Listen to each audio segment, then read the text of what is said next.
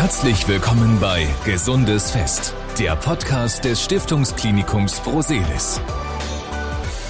Mit Martin Kerkhoff und ausgewählten Experten des Prosper-Hospitals Recklinghausen und des St. Elisabeth Hospitals Herten, die auf ihrem Fachgebiet nützliche Infos rund um Gesundheitsfragen geben. Wir wollen Themen rund um Medizin und Gesundheit ausführlicher beleuchten und das möglichst ohne Fachchinesisch und für jeden verständlich. Heute im ersten Teil von Gesundes Fest wollen wir über eine Volkskrankheit sprechen, über, klar, Rückenschmerzen und dabei folgerichtig auch über die Wirbelsäule. Und mein Gesprächspartner in dieser ersten Folge ist ist Professor Dr. Wittenberg, Chefarzt der Orthopädie und Unfallchirurgie im St. Elisabeth Hospital in Herten. Schönen guten Tag. Schönen guten Tag. Ich habe es gesagt, Rückenschmerzen hat ja fast jeder schon gehabt. Also ich habe da auch so schon meine Erfahrung gemacht. Erklären wir doch erstmal Grundsätzliches. Wie und wo entstehen eigentlich Rückenschmerzen? Äh, Rückenschmerzen können ganz verschiedene Ursachen haben. Einmal, wenn wir mal eine Nacht durchgemacht haben und Kater und dann der normale Muskelschmerz im Rücken ist, schlecht gelegen haben haben. Äh, das sind so die Dinge, die wir jetzt mal weglassen. Äh, die mehr medizinischen äh, Dinge sind einfach zu unterscheiden in akute Ereignisse und eher chronische Ereignisse. Die akuten Ereignisse kennt jeder von uns. Das sind so ein Bandscheibenvorfall, der verschiedene Ausprägungen haben kann oder auch einmal so ein verdrehtes Kreuzdarmbeingelenk. Man nennt das ISG-Blockierung, wo dann die Symptome sehr ähnlich sind wie beim Bandscheibenvorfall. Der Patient kann nachts nicht schlafen, kann nicht gehen und hat entsprechende Probleme. Das ist so der Klassiker, ne? sehr weit verbreitet. Kurze Bewegung, kurzes Bücken und zack, nichts geht mehr, stechender Schmerz, man kann sich nicht mehr bewegen. Im Volksmund spricht man ja auch vom Hexenschuss. Der Hexenschuss ist eine Variante des Bandscheibenvorfalls. Der Wirbelkanal ist in der Mitte von einem Band durchzogen und rechts und links davon laufen die Nervenwurzeln. Die Bandscheibe ist so eine runde Scheibe, die außenrum Fasern hat, innen drin äh, so einen Geleeartigen Kern. Und das Problem bei uns ist einfach, wenn jetzt äh, durch Fehlbelastung, aber auch angeboren, einfach dieser Bandscheibenring äh, brüchig wird und das Geleezeug austreten kann, dann hat das eben die Möglichkeit, kann rechts austreten, kann links oder es geht in die Mitte. Mhm. Und wenn es rechts oder links austritt, dann merken sie es im Bein. Beinschmerz, dann haben sie diese sogenannte Ischalgie.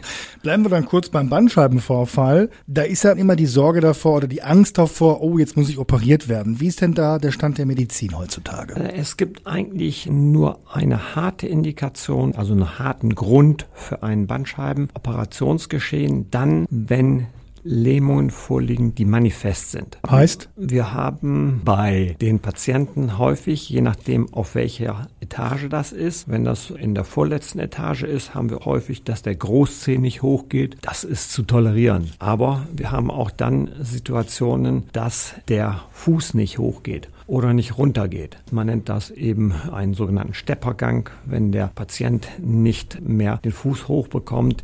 Das sind also absolute Alarmzeichen. Dann hat man keine Wahl und sollte man operieren. Also vereinfacht ausgedrückt, wenn man sich nicht mehr oder kaum noch richtig bewegen kann, dann muss eine Operation eigentlich her. Nein, man kann sich häufig von den Schmerzen her nicht richtig bewegen. Das heißt, die liegen im Bett gekrümmt wie so ein Aal, ja. die Patienten. Und wenn sie untersuchen, ist aber die Beweglichkeit vollkommen da. Weil das, was Sie vorher angesprochen haben, zum Beispiel der Fall ist, die haben einen Hexenschuss und der Bandscheibenvorfall sitzt in der Mitte, klemmt das Band ein, aber macht gar keine Lähmung, macht hm. sehr große Schmerzen. Okay, und was operiert man dann genau? Das ist so, äh, dass dann aus diesem Bandscheibenring dieses weichere, geleeartige Material herausdrückt und die Nervenwurzel nach hinten drückt. Und dann ist äh, zwischen dem Knochen oder Bandscheibenring dieses ausgetretene Material. Und das klemmt die Nervenwurzel ab und dann macht man in mikrochirurgischer Technik, das heißt mit einem kleinen Schnitt so plus minus anderthalb, zwei Zentimeter und mit Mikroskop dann einen ganz diffizilen Eingriff, äh, stellt sich die Nervenwurzel da und holt dann dieses Bandscheibenstück, das sich dort zwischen dem Bandscheibenring und der Nervenwurzel befindet, heraus. Die Nervenwurzel ist wieder frei und das ist eine der dankbarsten Operationen, weil die Patienten mhm. dann auch keine Schmerzen haben und bald bewegen können. Will aber trotzdem keiner, also keiner möchte operiert werden. Wir hoffen wir auch, dass es dann die wenigsten trifft und dass es eher die Ausnahme bleibt. Reden wir doch mal von den Fällen, äh, wo es dann eben nicht zur Operation kommt. Wie behandelt man dann den Bandscheibenvorfall? Sie haben es ganz richtig gesagt, das ist die absolute Ausnahme. Ich habe es ja auf die Lähmung bezogen, weil wir haben Statistiken, die sagen uns, dass nach sechs Wochen 90 und mehr Prozent der Patienten, die auch so einen Bandscheibenvorfall haben, der nicht mit Lähmung einhergeht, eigentlich klarkommen und eben auch nicht operiert werden müssen. Warum müssen die nicht operiert werden? Weil wir gute konservative Möglichkeiten haben. Mhm. Diese reichen von den physikalischen Therapiemaßnahmen mit Krankengymnastik und diesem ganzen Elektro- und Wärmeangebot, was dort gemacht werden kann, über die Medikamente, bei den Medikamenten muss man unterscheiden zwischen den Medikamenten, die antientzündlich wirken, die sogenannten antientzündlichen nicht-steroidalen Antiphlogistika oder auch reinen Schmerzmitteln, die vom Novaminsulfon, Handelsname Novalgin, bis hin zu Opiaten, Tilidin oder dergleichen. Das ist aber schon dann recht hart, ne? Aber notwendig bei den äh, starken Schmerzen, die diese Patienten oft haben. Also bis zu dem Level kann man das auch gut ambulant machen, wenn es nachher in die echten Opiate, die also noch eine Nummer höher in in der Klassifikation sind, dann hat man die in der Regel mhm. auch in der Klinik. Nur damit ich das richtig verstehe, also keine OP. Ich kann dann relativ gut leben mit dem Bandscheibenvorfall, indem ich dann zum Teil auch härtere Schmerzmittel nehme. Das ist absolut äh, sinnvoll. Ich hatte Ihnen ja gesagt, 95 Prozent müssen über die ersten sechs Wochen kommen. Und da muss man sich alles, was einem das erträglich macht, nutzen. Das sind eben, wie gesagt, mhm. die Schmerzmittel, die ich eben angesprochen habe, ist aber auch eine entsprechende Position Position. Es gibt die sogenannte Würfellagerung oder 90-90-Position, bei der man auf dem Rücken liegt und die Unterschenkel so angehoben werden, dass das äh, Kreuz ein bisschen schwebt. Das gibt Luft in dem Wirbelloch, gibt Luft zwischen mhm. dem Nerven und dem Faserring und damit auch weniger Schmerzen. Mhm. Das sind ja schon im Prinzip praktische Übungen. Das heißt also Physiotherapie kann auch helfen, dass ich vielleicht überhaupt keinen Arzt brauche? Ja, wenn Sie entsprechend dort üben und trainieren und es eben nicht äh, so gravierend ist, dass Lähmungen vorliegen, ist das absolut korrekt. Welche Rolle spielt Sport? Also ich zum Beispiel bin sportlicher Typ, habe verschiedenste Sportarten gemacht. Natürlich gibt es auch welche, die wahrscheinlich nicht so förderlich sind, aber grundsätzlich ist Sport ein guter Ratgeber, ein guter Tipp. Das kommt auf die Sportart an. Okay, wenn, wenn Sie natürlich sagen, Sie sind ein Fan von Karate-Sport und extrem äh, die Wirbelsäule belastenden Sportarten müssen wir natürlich Einschränkungen machen. Aber es ist grundsätzlich so, dass die Patienten, die eine gute Muskulatur haben, die sportlich sind, die sich da entsprechend fit halten, natürlich eine viel bessere Voraussetzung haben für die Rehabilitation, aber auch äh, im Hinblick auf das Auftreten von diesen Beschwerden. Ich versuche das mal in anderen Worten wiederzugeben. Sie korrigieren mich, wenn es falsch ist. Äh, heißt also, wenn ich Muskelaufbau betreibe, Stichwort so ein bisschen Handeltraining, richtiges, natürlich unter Anleitung, wäre das zum Beispiel förderlich. Ja, wenn Sie es nicht übertreiben. Äh, Sie wissen, äh, diejenigen Mitbürger, die mit so richtig schönen Muskeln rumlaufen, die bekommen wir dann auch, weil die haben kaputte Hüften, Knie und Schultern. Stichwort also, Bodybuilding. Korrekt. Da geht's dann ein bisschen zu weit. Da muss ich aber auch mal das Joggen ansprechen, weil ich mal gehört habe, ich weiß nicht, ob es stimmt, dass Joggen überhaupt nicht gut ist für die Wirbelsäule. Äh, das muss man wieder differenzieren. Es ist so, ein moderates Joggen, insbesondere dann, wenn die Arme mitgeschwungen werden, also so immer so ein Trimtrap, ist das, was ich den Patienten immer empfehle. Entweder Walken unter Mitnehmen der Arme oder auch so ein leichtes Joggen unter Mitnehmen der Arme mhm. äh, ist absolut das, was die Muskulatur kräftigt und entspannt und ist positiv. Oder gleich auf dem Crosstrainer, da habe ich keine Erschütterung. Noch besser. Okay, kommen wir zum Stichwort, was Sie eingangs erwähnt haben. Kreuzdarmeingelenk. Genau. Wie geht man da vor? Renkt man das selber ein? Lässt man das einrenken? Soll man es gar nicht einrenken? Habe ich auch schon gehört, dass es von selber wieder reingehen muss. Wie, äh, wie ist da Ihre Beurteilung? Man muss erstmal eben verstehen, was dort passiert. Wir haben ein, eine bandhafte Verbindung im Becken. Das hm. heißt einmal auf dem äh, Kreuzbein, da steht die Wirbelsäule quasi hm. drauf. Dann haben wir diese Bänder und dann ist da dran äh, angehangen das Darmbein und da sitzt das Hüftgelenk drin. Mhm. Das ist äh, keine knöcherne Verbindung, die ist nicht verwachsen, sondern die ist ja. nur so mit Bändern und, und einer etwas ungewöhnlichen Gelenkstruktur dann fixiert. Wenn äh, dort durch Ereignisse, die von im Schlaf verdreht bis hin Bierkasten rausgehoben. Aus dem Auto aussteigen, habe ich auch schon erlebt. Auto aussteigen, ja. dass es da dann herausspringen kann. Hm. Die Selbstwiedereinrenkung, Selbstreposition ist möglich, aber das muss man können, muss man äh, wissen, wie man es macht. In der Regel ist es sinnvoll, auch dort erstmal primär den Arzt aufzusuchen. Wir haben gesagt, wir brauchen nicht unbedingt die ärztliche Therapie, aber wir müssen ja für eine Physiotherapie immer die ärztliche Verordnung haben. Das heißt einfach, entweder Sie gehen zum Arzt, wenn das ein manualtherapeutisch ausgebildeter ist, kann der Ihnen das wieder in Anführungsstrichen einrenken oder in die richtige Lage bringen und damit auch innerhalb von kürzester Zeit ihre Beschwerden bessern. Hm. Es ist natürlich so, dass Sie möglichst versuchen sollten, dass das nicht oft passiert, wenn Sie jetzt ein Kunde sind, der alle 10, 14 Tage mit so etwas auftaucht, dann ist irgendwas verkehrt und dann sollte der Arzt auch äh, tunlichst dort nicht immer wieder das einrenken. Aber ansonsten ist es so, dass man äh, ganz klar sagen muss, wenn Sie es haben, es tut sehr weh. Es ist durch eine kleine, äh, wenig invasive Maßnahme beim Arzt durch manuelle Therapie zu beheben und mhm. daher kann ich das nur empfehlen. Mhm. Da gibt es ja auch so ein Stichwort Osteopathie.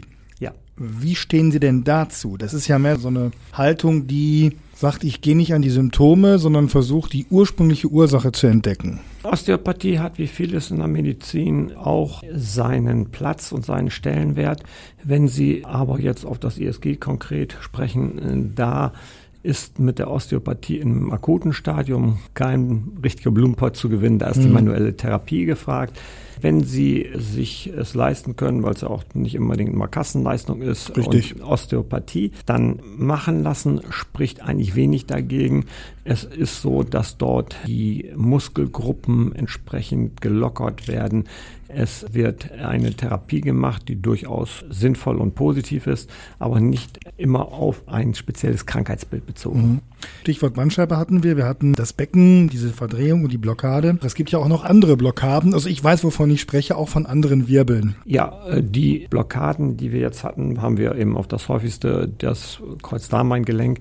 Aber Sie können sich jedes der vielen kleinen Gewirbelgelenke von der Halswirbelsäule bis äh, unten zur Lendenwirbelsäule natürlich verdrehen. Und das ist aber alles dann im Prinzip genau so zu behandeln, wie wir das eben angesprochen haben. Mhm. Und da ist eine häufige Ursache, so habe ich zumindest gehört, auch das, dass wir in unserer heutigen Gesellschaft, an unserem Arbeitsplatz, häufig nur sitzen und uns nicht mehr bewegen. Was ist da dran und was kann man dagegen tun? Das ist ganz klar so. Äh, wir haben eben besprochen, Muskulatur. Muskulatur ist das, was für die Wirbelsäule entscheidend ist in der Prävention. Sie haben ja die Wirbelkörper mit den dazwischenliegenden Bandscheiben zwar gepuffert, aber ansonsten sind das ja nur Klötzchen übereinander. Mhm. Die, die haben ja keine Verbindung, die sind ja so Klötzchen.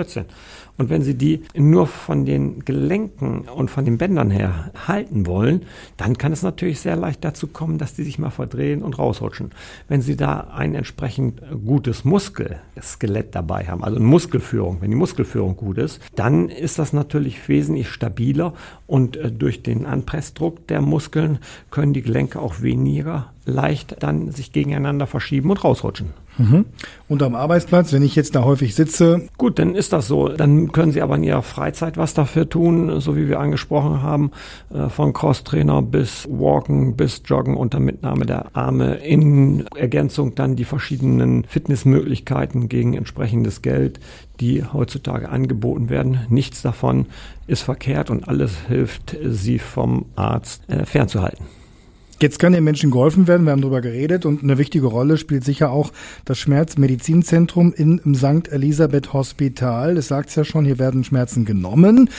Wie? Es ist so, wir arbeiten dort multidisziplinär zusammen mit den eben genannten Therapieformen. Wir haben dort alles zusammengefasst, um einfach dort dem Patienten in komprimierter Form die bestmögliche Behandlung aus einer Hand zu bieten.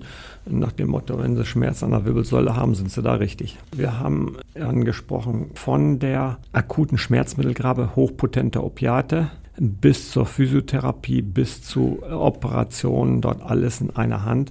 Okay. Und es wird ein abgestuftes Programm gemacht, je nachdem, auf welcher Schmerzstufe der Patient äh, sich befindet, ist dann dort für ihn die richtige Therapieschublade offen. Mhm. Ein Thema haben wir noch nicht besprochen, was ja auch für Beschwerden im Rücken sorgen kann, nämlich, dass es einfach Verschleiß über mehrere Jahre.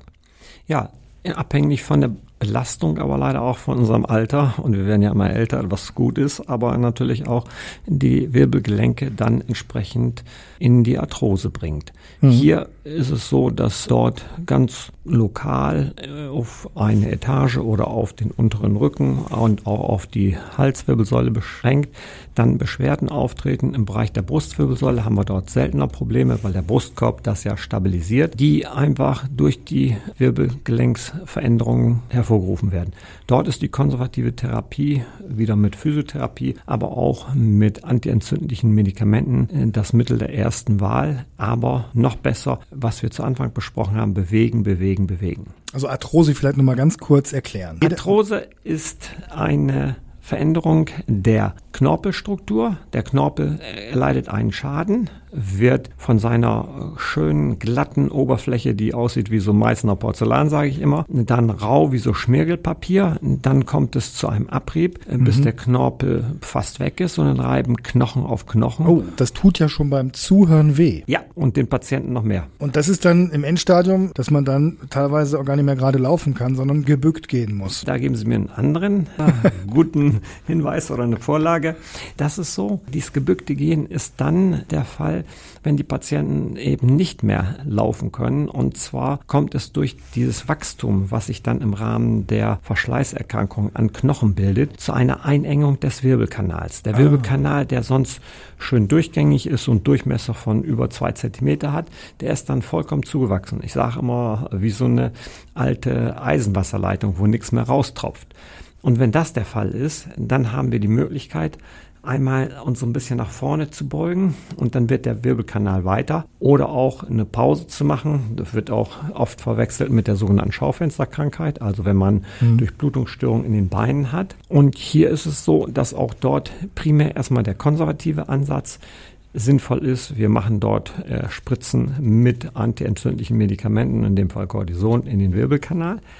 Aber häufig ist es auch so, dass der so zugewachsen ist, dass man nichts anderes mehr anbieten kann, als eben den Wirbelkanal mechanisch durch eben eine Operation zu erweitern. Mhm.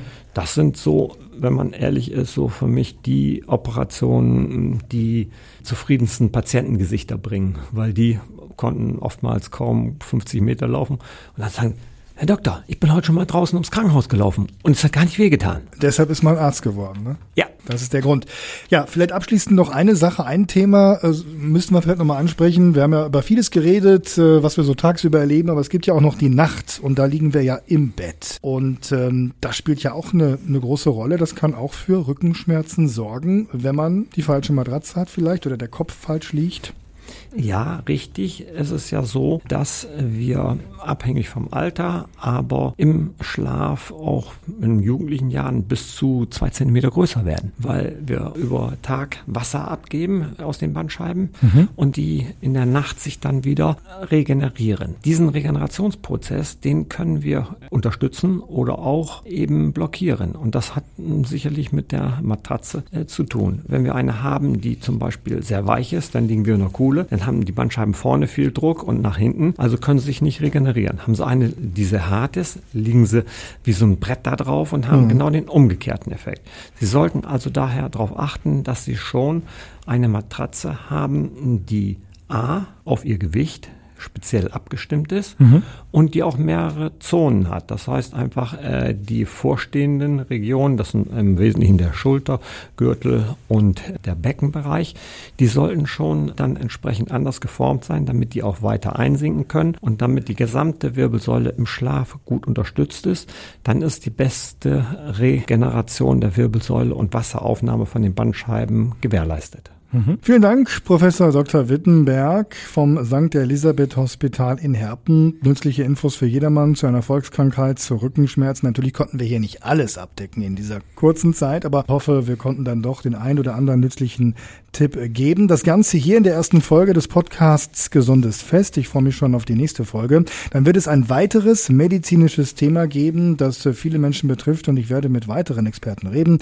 Mein Name ist Martin Kerkhoff. Bis demnächst und Bleiben Sie gesund. Vielen herzlichen Dank, Herr Karkow. Das war Gesundes Fest, der Podcast des Stiftungsklinikums Proselis. Vielen Dank fürs Zuhören.